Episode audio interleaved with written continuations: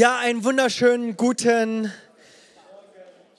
Tag, morgen. Die Jugendlichen sagen morgen. Ja, Mensch, äh, wir befinden uns jetzt im Reformationsspecial. Es sind wirklich fast auf den Tag genau 500 Jahre. Es war 1517, ähm, wo Martin Luther wild geworden ist, okay? Und er hat seine 95 Thesen aufgestellt. Und ich frage ihn manchmal, Mensch, diese, diese Stimme von Martin Luther, die hatte Kraft. Wenn ich mal so eine These aufstelle, dann wird das erstmal totdiskutiert. Ne? Und keine Ahnung, man hat eine Behauptung und... Äh. Und so fühlt sich das doch manchmal an. Wir leben in einer Gesellschaft, wo wir so einfach mit dem Flow mitschwimmen und einfach in diesem ja, wie soll ich sagen, in diesem Zeitgeist einfach mit drinne sind. Ähm, ob wir wollen oder nicht, wir werden beeinflusst, wir haben Trends. Ähm, ich meine, vielleicht bist du hier und denkst, ich bin total unabhängig. Ja? Äh, ich habe auch immer den Drang, unabhängig zu sein, so ein Freiheitsliebender bin ich, hat mir mal ein Psychologe gesagt. Und ähm, weißt du, aber auch wir, wir äh, sind mittendrin. Da haben wir überhaupt keine Wahl. Weißt du, weißt du, woher ich das weiß? Wenn du dir nämlich mal alte Fotos von dir anschaust, dann wirst du sehen, wie die, wie die Zeit auch nicht spurlos an dir vorbeigegangen ist. Da wirst du nämlich sehen und denkst, oh Mann, wie sah ich denn mal aus? Oh Mann, was habe ich denn hier angehabt? Was ist das denn für ein Haarschnitt? So und keine Ahnung, und je nachdem, wie eitel du bist, da willst du dieses Foto zerstören. Ja, du verbrennst es, du nimmst die Asche, vergräbst es, haust da noch einen Grabstein drauf, diesen Grabstein und diese Erde ins Meer und das Meer verschluckst du und denkst so, auf keinen Fall darf das an die Öffentlichkeit kommen. Und ähm, so ist das manchmal. Und vielleicht denke ich in zehn Jahren, Jimmy, was hattest du denn damals für Schuhe an? Ja, äh, es,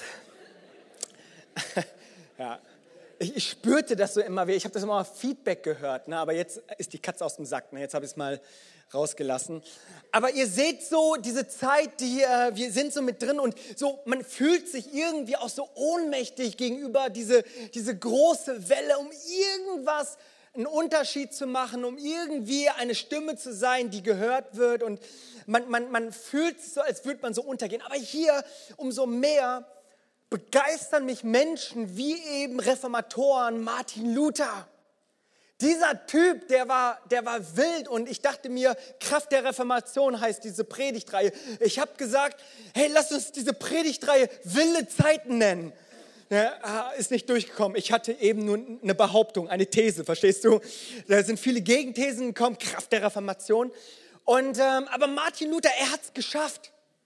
Er hat in einer Zeit gesprochen, wo er die Kirche sehr fromm war, die Kirche gesehen hat und die Machenschaften der Kirche und hat gesagt, das stimmt ja überhaupt nicht mit der Bibel überein. Das, das, was wir hier machen, das, das ist überhaupt gar nicht d'accord. Das sind zwei unterschiedliche Geschichten.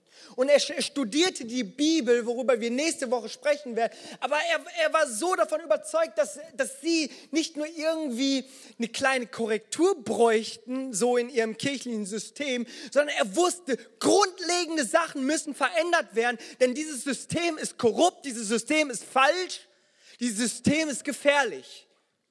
Und zwar ging es um ein Thema. Ich habe mir die 95 Thesen, habe ich mir jetzt die Tage nochmal durchgelesen. Und es gibt so vier bis fünf Schwerpunkte. Ein Schwerpunkt ist eben sola gratia. Allein durch die Gnade. Und er schrieb scharf. Manchmal war das auch ein bisschen spöttisch. Ne? Manchmal hat er da, also er war schon, wie soll ich sagen, eben wild, ja, dieser Luther. Und ähm, eines hat er so mit viel Ironie geschrieben und, und hat so gegen die Kirche, gegen diese Machenschaften hat er geschrieben, hauptsächlich gegen den Ablassbrief. Ablassbrief, das war jener Brief, den die Kirche damals, die römisch-katholische Kirche damals verkauft hat, im wahrsten Sinne des Wortes, gegen, gegen Münzen und Geld, dass die gesagt haben, wenn du das kaufst, wirst du erlöst werden, wirst du errettet werden. Dass dieser Schein ist deine Gerechtigkeit. Und ihr könnt euch vorstellen, wie gefährlich sowas ist, wenn jemand rausgeht und sagt, ich verkaufe Führerscheine, ja? Das, also solchen Menschen möchtest du nicht dann irgendwie auf der Straße begegnen, vor allem wenn du so ein bisschen Speed drauf hast. Und, und um so viel wichtiger ist diese Frage der Erlösung gewesen. Hey, was muss man eigentlich tun, um erlöst zu werden, um gerettet zu werden, um Ewigkeit mit Gott im Himmel zu sein? Und sie haben diese Ablassbrief verkauft, so nach, ganz nach dem Motto Lohn und Leistung. Das war ein Geschäft auf Gegenseitigkeit. So, ich bezahle und stimme Gott dafür irgendwie ruhig und deswegen äh, halte ich es irgendwie nochmal so aus. Ich will da nicht so viel tiefer reingehen, aber sie hatten dann verschiedene Konzepte. Es gab das Fegefeuer, das ist quasi so die Zwischenstation für die damalige Zeit. Die haben das als Zwischenstation gesehen. Und du konntest quasi deine Leidenszeit darin verkürzen, indem du eben Cash hattest. Und das mit das Geschäft so richtig floriert, haben die gesagt, nicht nur für dich kannst du so einen Ablassbrief bezahlen, sondern, weißt du was, du nimmst irgendwie noch für deine ganzen verstorbenen Verwandten, für sie kannst du auch eintreten in den Riss und ihre Leidenszeit verkürzen. So nach dem Motto so ein Family Pack, ja? Du hast so, so ein Sonderangebot, okay? So war das tatsächlich. Und Luther, er ging scharf dagegen, hat gesagt, das finden wir nicht in der Bibel. Denn das, was in der Bibel steht, in Epheser Kapitel 2, Vers 8, da heißt es, aus Gnade seid ihr errettet und nicht aus Werken. Haben wir es? Aus Gnade seid ihr errettet durch den Glauben und das nicht aus euch. Gottes Gabe ist es, Gottes Gabe ist es, nicht aus Werken, damit niemand sich rühme. Alle Ehre gehört nur einem und das ist Jesus Christus. Er hat diese Erlösung, die hat er geschaffen für uns aus Liebe. Und die haben gesagt, nein, nein, nein, Gnade ist ja eben nicht Gnade, wenn, wenn Gott es irgendwie nur als ein Verdienst auszahlen würde. Das wäre keine Gnade. Gnade ist Gnade, weil es uns eben unverdient gegeben wurde. Es ist etwas Unverdientes. Und er ging darin scharf und hat gesagt, hey Leute, das müssen wir wieder ganz neu verstehen. Dass, dieser, dass, dass, dass Gott diese Gnade uns eben geschenkt hat und wir diese Gnade annehmen dürfen. Und er, äh, Luther und die Reformatoren, die sind ähm, sauer darüber gewesen, dass die aus, dieser ganz, aus diesem ganzen Geschäft eine Werksgerechtigkeit, hier ist dieses Wort, eine Werksgerechtigkeit geschaffen haben. Weil die Kirche, die haben gesagt, tu, tu, tu jenes Werk, dann wirst du gerechtfertigt. Aber die Luther und die Reformatoren der Bibel haben gesagt, das Werk Christi ist vollendet und sola gratia allein durch die Gnade und die Gnade ist genug. Das ist, was Gott uns gegeben hat. Dieses Geschenk der Gnade. Für die Kirche damals im Mittelalter war das so, dass Gnade höchstens so eine Stufe im Prozess deiner Gerechtfertigung, deiner Rechtfertigung war. Aber wir wissen, dass Gnade nicht nur irgendwie so beiläufig ist, ein Mittel zum Zweck ist, sondern wir wissen, dass Gnade Anfang und Ende ist. Wir wissen das aus Hebräer Kapitel 12, Vers 2, wo es heißt, lass uns hinschauen auf Jesus, den Anfänger und Vollender unseres Glaubens. Er ist der Anfang und er ist auch das Ende unseres Glaubens. In Philippa Kapitel 1 heißt es, der, der das gute Werk in dir begonnen hat, wird es auch vollenden. Das bedeutet, Gnade ist nicht nur so, hier jemand nebenbei, aber hier ganz viel Ablass, hier ganz viel Relikte, äh, Anbetung. Nein, nein, nein. Er sagt Gnade. Und unter den 95 Thesen sind ganz viele Thesen darunter, wie er, wie er das, den einen Strich durch die Rechnung macht. Auch hier im wahrsten Sinne des Wortes. Äh, ihr könnt euch vorstellen, er hat da etwas ins Beben gebracht, dass das Geschäft der Kirche plötzlich schlecht lief. Und dieses Geschäft der Kirche, das will ich nochmal sagen, da ging es darum, dass das in die eigene Tasche ging. Da ging es darum, Schulden zu tilgen. Und da ging es darum, einen Petersdom in Rom zu bauen. Und ich habe mir das mal so angeschaut, auch mal ganz nüchtern. Ne? So, man ist ja schon irgendwie so drauf eingestellt und will so aus der äh, Hüfte schießen. Aber das sind ja drei ganz ganz normale Sachen. Jeder ist seines Lohnes wert, oder? Also wenn du arbeiten gehst und dafür nicht bezahlt wirst, dann wirst du dich ja auch beschweren. Das bedeutet, dass du Einkommen hast, ist ja, das ist ja nicht die Baustelle, oder? Dass man Schulden abbezahlt, das ist auch nicht die Baustelle und am besten solltest du keine Schulden machen. Aber Tilgung, ja, das, äh, die solltest du einhalten. Ja, und Geld für ein Kirchengebäude, ja Mensch, das ist ja auch bei uns Thema, das ist doch alles legitim. Aber die Motivation dahinter, das war eine falsche. Die Theologie dahinter, die war sowas von falsch auf dem Holzweg. Und deswegen haben wir einen Reformator, Martin Luther, der gegen äh, diese, diese Machenschaften angegangen ist und der einen Unterschied gemacht hat, der eine Reformation gemacht hat, der die Theologie reformiert hat. Nächste Woche wird Mare, das solltet ihr nicht verpassen, er wird darüber sprechen, wie er nicht nur die Theologie verändert hat, sondern auch die Gesellschaft verändert hat. Mit Sprache, Rolle der Frau und so weiter. Hochinteressant. Aber theologisch gesehen habe ich dieses eine, äh, sola gratia, allein durch Gnade. Allein durch Gnade. Ähm, ich habe ich hab mich inhaltlich, habe ich mir ein paar Gedanken gemacht, so warum das ist meine erste Frage gewesen. Warum tun wir uns eigentlich so schwer mit Gnade? Also damals ist das klar, das haben sie, haben sie so ein bisschen verheimlicht, so undercover. Aber heute, hier und jetzt, je mehr ich so unterwegs bin und, und Jesus predige, unter, unter Menschen bin und, und nicht nur in der Kirche, sondern auch außerhalb der Kirche, da erlebe ich das immer wieder, dass, dass, dass wir uns irgendwie sträuben gegen Gnade. Wenn Leute herausfinden, dass ich Pastor bin, ist immer ganz interessant. Dann erzählen sie mir erstmal, wann sie das letzte Mal in der Kirche waren. Erzählen sie, ja, ach, sie haben ja gespendet beim Tsunami und so. Und, äh, und eine ganz hohe Wertschätzung haben sie plötzlich gegenüber Gott und Kirche und alles drum und dran. Und ich dachte, ja, schön. Aber verstehst du so, man fühlt sich irgendwie gleich so in einer Position, wo man dann äh, was liefern muss, okay? Und in der Kirche ist das doch auch so. Ich habe mich gefragt, warum? Warum tun wir es mit Gnade so schwer? Also eine ganz natürliche Erklärung, gerade für Deutschland. Und ich bin, äh, ich sage das mal, wir als Deutsche, ja, alle, die das jetzt nur übers Internet hören, also, also ich sehe koreanisch aus. Die, die Sache ist aber, ich bin Deutscher. Das ist tatsächlich so. Ich bin in Deutschland geboren, aufgewachsen.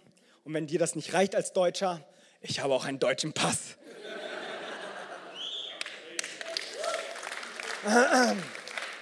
Okay, ich weiß nicht, warum der an dieser Stelle klatscht, meine Güte.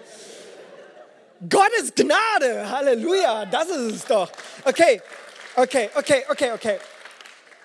Also, ich glaube in Deutschland, wir haben so eine Art Leistungsgesellschaft. Wir, sind, wir leben in einer Leistungsgesellschaft. Normalerweise kommen ja alle weisen Sprüche so aus dem Chinesischen oder aus dem Afrikanischen. So ein chinesisches Sprichwort sagt oder ein afrikanisches Sprichwort. Aber wir haben auch ein deutsches, ich glaube, das ist aus Deutschland, es sagt, jeder ist seines Glückes Schmied. ja, muss aus Deutschland sein. Ne? Weil ist doch so, die Einstellung, die wir haben, ist so, so ich, äh, Glück kommt nicht irgendwie so daher geflogen, sondern ich muss mir verdienen. Ja?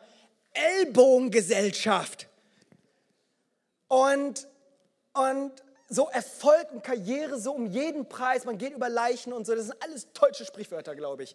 Und weißt du, wir tun uns einfach damit auch schwer, weil es kulturell auch so irgendwie in uns wohl so steckt. Aber wenn ich das mal universal so sehen möchte, auch nicht nur äh, die westliche Welt, sondern, sondern so wie der Mensch irgendwie auch so funktioniert. Und ich behaupte nicht, dass ich weiß, wie der funktioniert. Ich, ich mag das immer nur so an mir auch oft nochmal so erklären, ist nämlich Angst. Ich glaube, dass wir uns mit Gnade manchmal so schwer tun aus Angst. Wir haben Angst, dass das, was ich tue, nicht ausreicht. Beziehungsweise denke ich manchmal, und das erlebe ich immer wieder, vor allem wenn ich mit jungen Leuten rede, dass wenn man so viel Mist gebaut hat, quasi so einen hohen Schuldenberg hat, den man dann mit der Zeit durch Sonntags in den Gottesdienst und Bibellesen irgendwie abbaut. Das ist irgendwie so in uns drin, so diese, diese Angst, dass diese Gnade eben nicht ausreicht. Dass wir Gnade sagen, ja, okay, aber ich, aber, aber, ne? kennt ihr? Gnade, aber. Ne? Wisst ihr, was ich dazu sage? Aberglaube. Das ist ein Aberglaube, ja?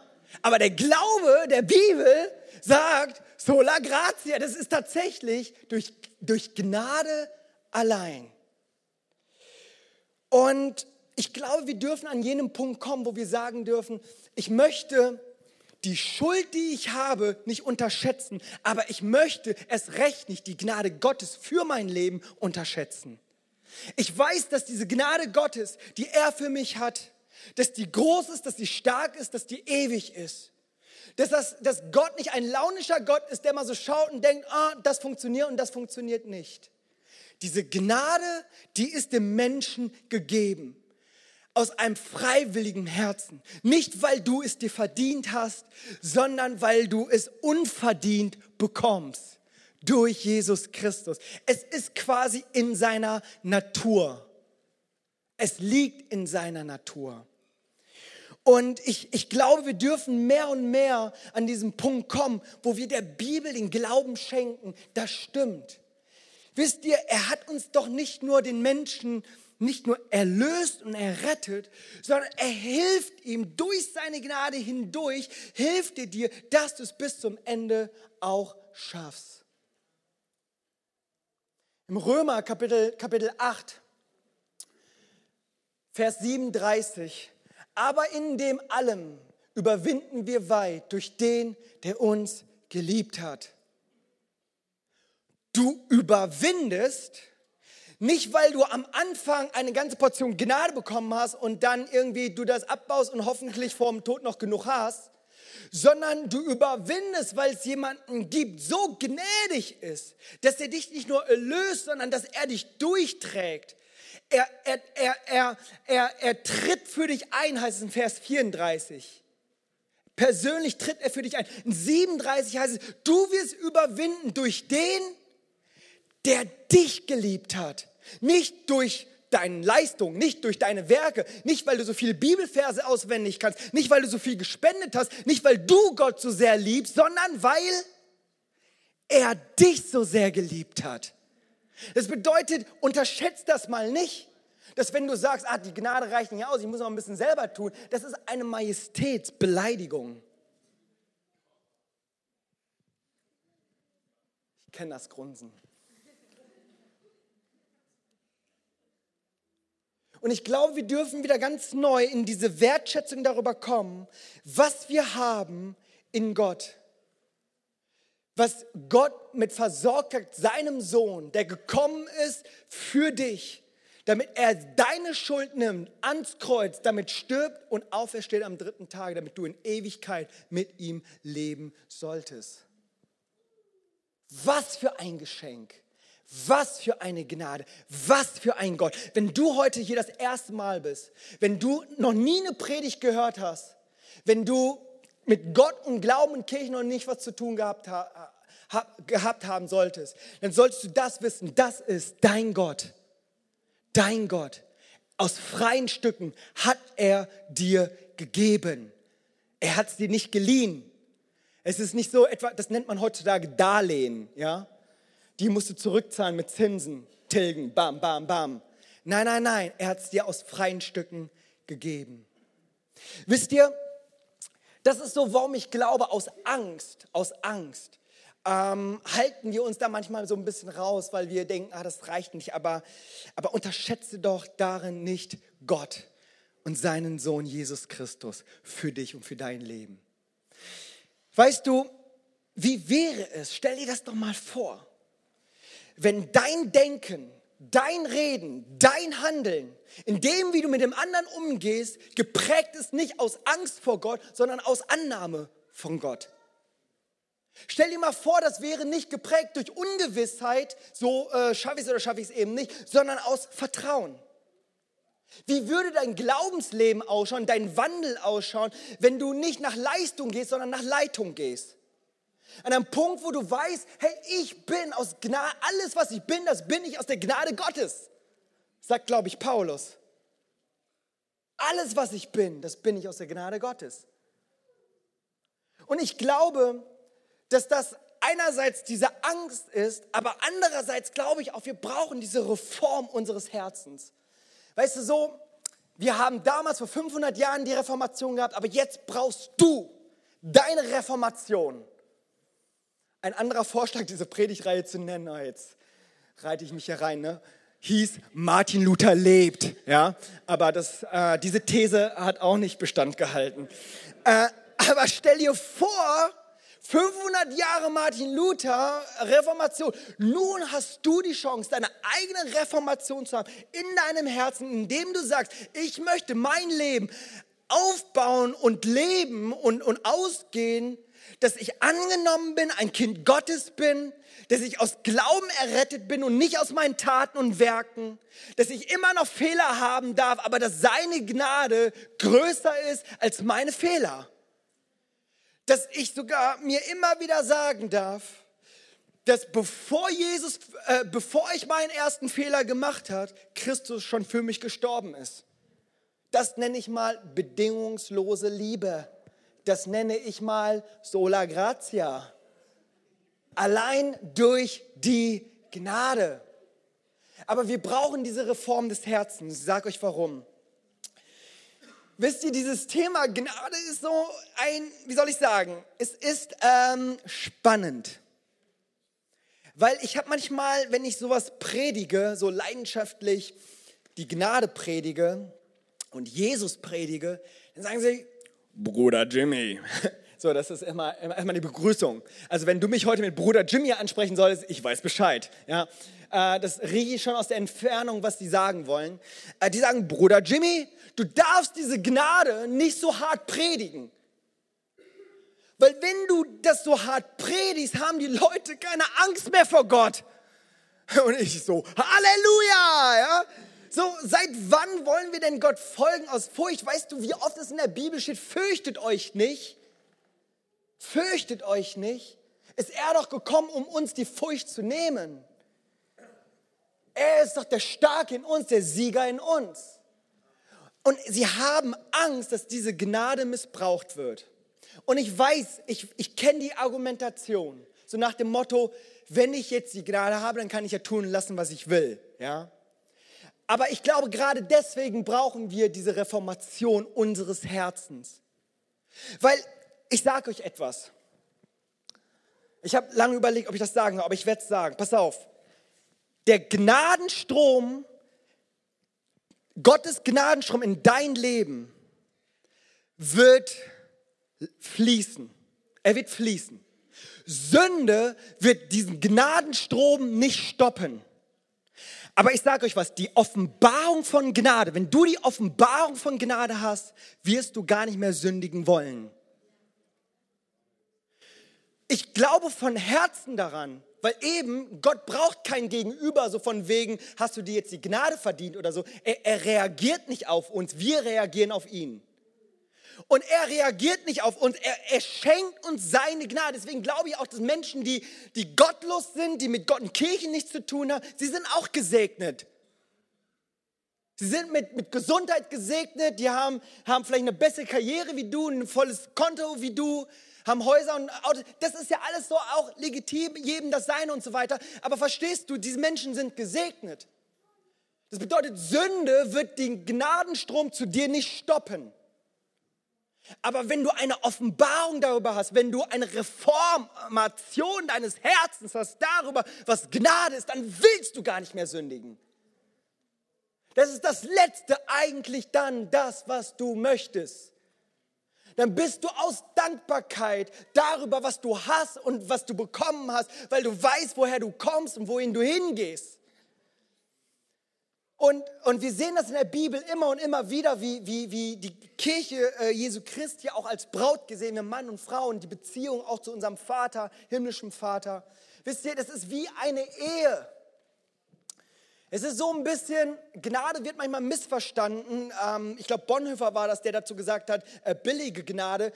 So, so nach dem Motto Gnade und dann, äh, und dann ist sie mir nicht mehr wertvoll, sondern äh, missbrauche es. Weißt du, es ist ein bisschen wie mit dieser Ehe. Weißt du, mein Ja an meine Frau, das war doch am Altar nicht das Ende unserer Beziehung, sondern der Anfang unserer Beziehung.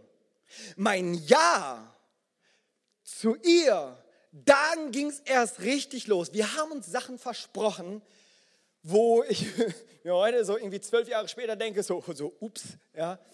Hey Schatz, äh, lass uns mal hier nochmal kurz eine Inspektion machen, ja. Zück doch mal dein Eheversprechen, ja. Oh, das wird gefährlich. Aber an eines kann ich mich erinnern, sie sagte, Jimmy, Singhi nennt sie mich, ich, ich werde dich lieben und ehren, bis das ist und Scherl und so weiter. Und dann hat sie aber gesagt, und ich werde dir deine Fehler verzeihen. Uh, uh, ihr lieben Junggesellen, weißt du Bescheid. Ne? Also, also der darf nicht fehlen. Der, der, wirklich, dieser Teil darf nicht fehlen. So mit Tod und so, das ist schon, da kann die Stimmung manchmal runtergehen. Aber äh, so, ich werde dir deine Fehler verzeihen. Wow! Ich habe, also wirklich, ich hatte Pipi in den Augen. Äh, ich, ich dachte jetzt so, jetzt, jetzt läuft's, jetzt läuft's. Weißt du, an keinem einzigen Moment, an keiner einzigen Sekunde dachte ich nur dran, ha, wenn das so ist, so tatsächlich, Tatsache, kannst du mir das hier nochmal unterschreiben? Ihr habt alle gehört. An keinem Punkt war das immer, es war nicht mal in meinem entferntesten Sinn, dass ich gedacht hätte, oh, dieses Vertrauen, diese Liebe werde ich jetzt mal missbrauchen. Das ist doch absurd, oder? Absurd ist das. Wisst ihr, was das in mir ausgelöst hat? bum, bum, bum, bum, bum, bum. Und ich so, ja, ja, ja, ich will, ich will, ich liebe dich. Ich, ich werde dich noch mehr lieben. Ich werde dich noch mehr lieben. Ne? Keine Sorge, ich habe sie nicht angeschrien äh, während des Trauers. Aber in mir so dieses, ja, du liebst mich wirklich. Du liebst mich wirklich. Oh Mann, das ist nicht nur so, ja, ich will, Gottes Hilfe, ja, ich will, ja, ja, ja. Du, du, er so, boah, sie wird mir meine Fehler verzeihen. Zu dem Zeitpunkt dachte ich ja noch, ich werde keine Fehler machen.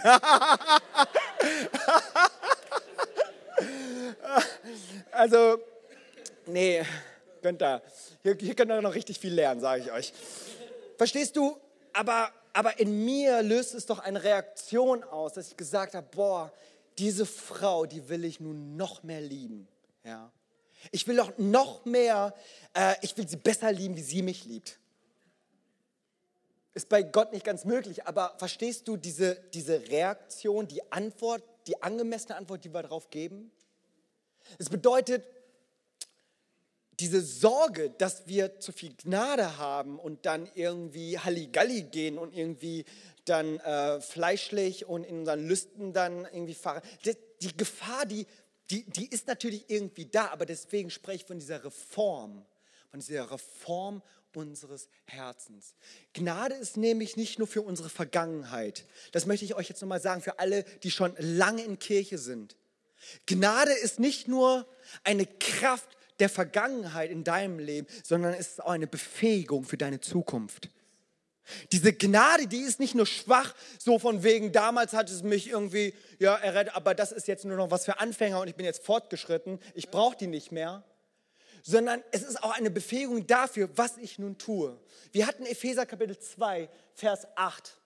Ich möchte das mal weiterlesen in äh, Vers 9. Ich habe, glaube ich, einen Zusammenhang habe ich noch ein bisschen mit reingenommen. Denn aus Gnade seid ihr errettet, nicht aus Werken, damit niemand sich rühme dem wird seine, denn wir sind seine Schöpfung, erschaffen in Christus Jesus zu guten Werken, die Gott zuvor bereitet hat, damit wir in ihnen wandeln sollen. Seht ihr, ich bin gar nicht so der Feind von Werken.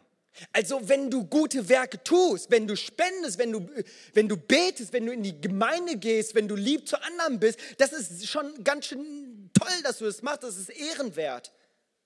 Aber hier hieß es in unserem Vers, wir sind nicht aus, aus Werken errettet, sondern eben zu guten Werken errettet.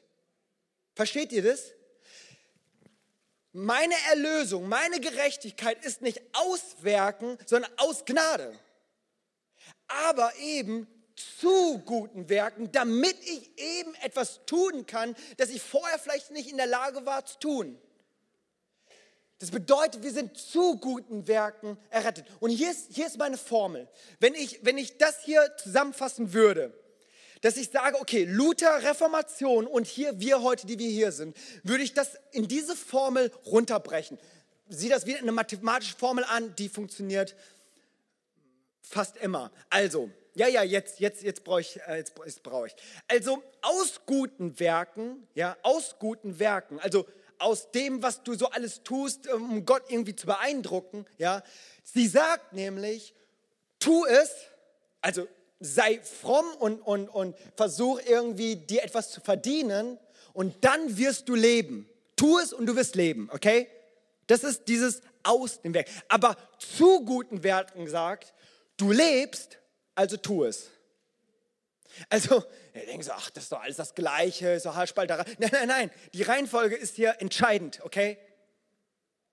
Weil du schon angenommen bist, weil du Gnade in deinem Leben erfahren hast, weil du erlöst, weil du ein Kind Gottes bist, weil Sola Gratia an dir nicht umsonst war, sondern wertvoll war, hast du nun alle Freiheit zu sagen, komm, ich lebe nun entsprechend dem, was mir widerfahren ist ich, ich achte und ich wertschätze das, was, was, was, was Gott für mich getan hat. Und ich glaube, es gibt nichts Besseres. Diese Entscheidung, die ich damals getroffen habe, ich weiß nicht, wann du deine Entscheidung für Jesus getroffen hast. Wenn du heute hier bist und du hast sie noch gar nicht getroffen, hast du heute nach dem Gottesdienst oder am Ende des Gottesdienstes die Chance, dein Leben Jesus anzuvertrauen. Aber du kannst sagen, diese Gnade, die ich gebraucht hatte in meiner Errettung, hey, die, die ist nicht irgendwie schwach und irgendwie meine Vergangenheit, sondern sie ist auch heute, hier und jetzt. Und vielleicht bist du hier und ich möchte dir sagen, und du denkst, hey, ich, äh, keine Ahnung, ich habe das alles drauf, ich brauche diese Gnade Gottes nicht. Weißt du, niemand, niemand hier in diesem Raum und darüber hinaus, niemand ist so gut, dass du die Gnade Gottes nicht brauchen würdest. Niemand. Wenn du nicht dieses Problem, sondern das gegenteilige Problem hast, dann möchte ich dir sagen, und niemand ist so schlecht, dass du diese Gnade nicht haben könntest. Niemand. Und ich glaube, dass das dieses Sola Gratia ist, dass wir an einen Punkt kommen dürfen, wo wir verstehen dürfen, allein durch die Gnade. Allein durch das, was Jesus getan hat. Es ist nicht mein Werk, sondern es ist sein Werk. Und so ist es nicht meine Ehre, sondern seine Ehre.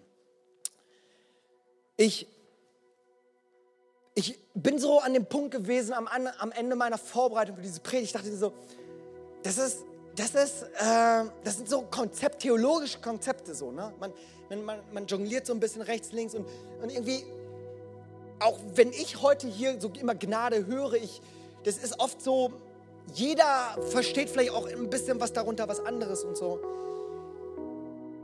Aber ich möchte sagen, wenn du mit Gott und Kirche nichts am Hut hast, dann ist das hier einfach das, was du hören sollst. Hey, ähm, Gott liebt dich so, wie du bist. Aber weil er dich so liebt, wie du bist, lässt er dich nicht so, wie du bist. Also für dich ist Hoffnung. Aber für all jene, die heute hier sind und sagen, boah, ich, ich bin schon so mit, mit, mit Gott schon länger unterwegs. Ich bin schon ein bisschen professionell geworden und so. Und äh, ich weiß, äh, wie es geht. Ich weiß, an welchen Stellen ich klatschen soll und wann ich äh, Amen rufen soll. Vielleicht, bist du hier und du sagst, hey, Gnade, Gnade, hier, Gnade, da. Weißt du, was mich total berührt hat? Der Vers kam mir, äh, als ich gestern Abend unter der Dusche war. Und das hat mich absolut inspiriert. Paulus. ich kann mir vorstellen, mitten in der Dusche, Paulus. 1. Äh, Timotheus Kapitel 1, ich glaube, das ist Vers 15. Da sagt Paulus, ja, ich bin der Erste aller Sünder. Ist das nicht krass? Ein Paulus, der Gemeinden, Kirchen gegründet hat, der so krasse Sachen, er, er hat er die Hälfte des Neuen Testaments hat er geschrieben. Er, er hat es einfach richtig drauf. Und du, was er sagt? Ich bin der Erste aller Sünder. Weißt du, was er damit sagt? Er ist sowas von aufgeschmissen ohne Gnade. Er ist sowas von aufgeschmissen ohne Jesus.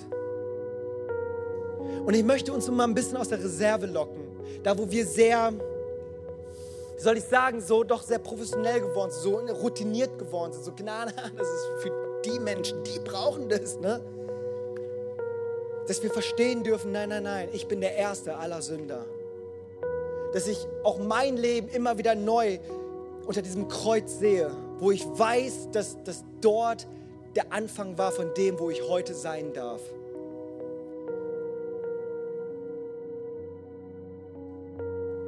Ich meine auch nochmal ein mahnendes Wort erhalten zu haben für Leute, die, die diese Gnade Gottes so schwach reden oder so verblenden, die so viel mit dem Finger auf, auf, auf Menschen zeigen und, und in dir vielleicht auch so eine Härte geworden ist.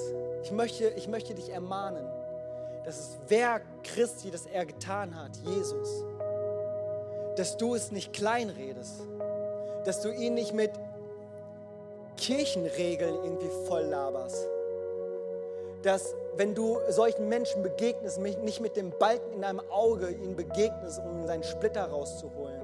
Und das ist das Wort für dich. Wer ohne Sünde ist, werfe einen Stein. Ich glaube, dass wir alle unter diesem selben Nenner der Gnade stehen. Alle. Wenn du denkst, du wärst was Besseres, du hättest dir verdient, ich möchte dir sagen, verlass dich nicht darauf. Verlass dich nicht darauf. Verlass dich lieber auf die Gnade Gottes. Wenn du Angst hast, heute Mittag, du sagst, aber Gnade, denn ich, ich verliere Kontrolle. Das ist deine Angst wahrscheinlich. Du lässt los. Du denkst, du hast es nicht mehr in deiner Hand, aber was die, was die Wahrheit ist, du hast es nie in deiner Hand gehabt.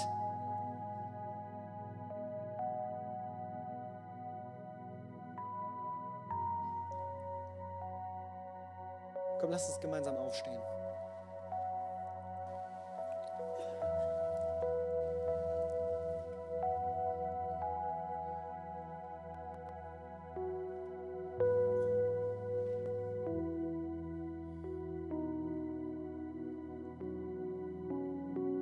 Ich weiß nicht, zu welcher Gruppe du hier gehörst, aber ich möchte uns das heute einfach so mitgeben, auch als, als eine Segnung. Das ist im 2. Petrus 3, Vers 18. Dort heißt es, wachset in der Gnade. Wachset in der Gnade. Und das wünsche ich mir für uns, für mich. Ich möchte immer mehr verstehen, was es bedeutet, mein Leben in dem Licht der Gnade Gottes zu sehen. In Sola Gratia. Wir werden jetzt nochmal in dieses eine Lied einsteigen. Und ich bete einfach, dass Gott uns einfach nochmal zu uns spricht durch, durch dieses Lied und dass er dieses Wort, das ich heute hier von vorne zu euch allen gesprochen habe, persönlich macht.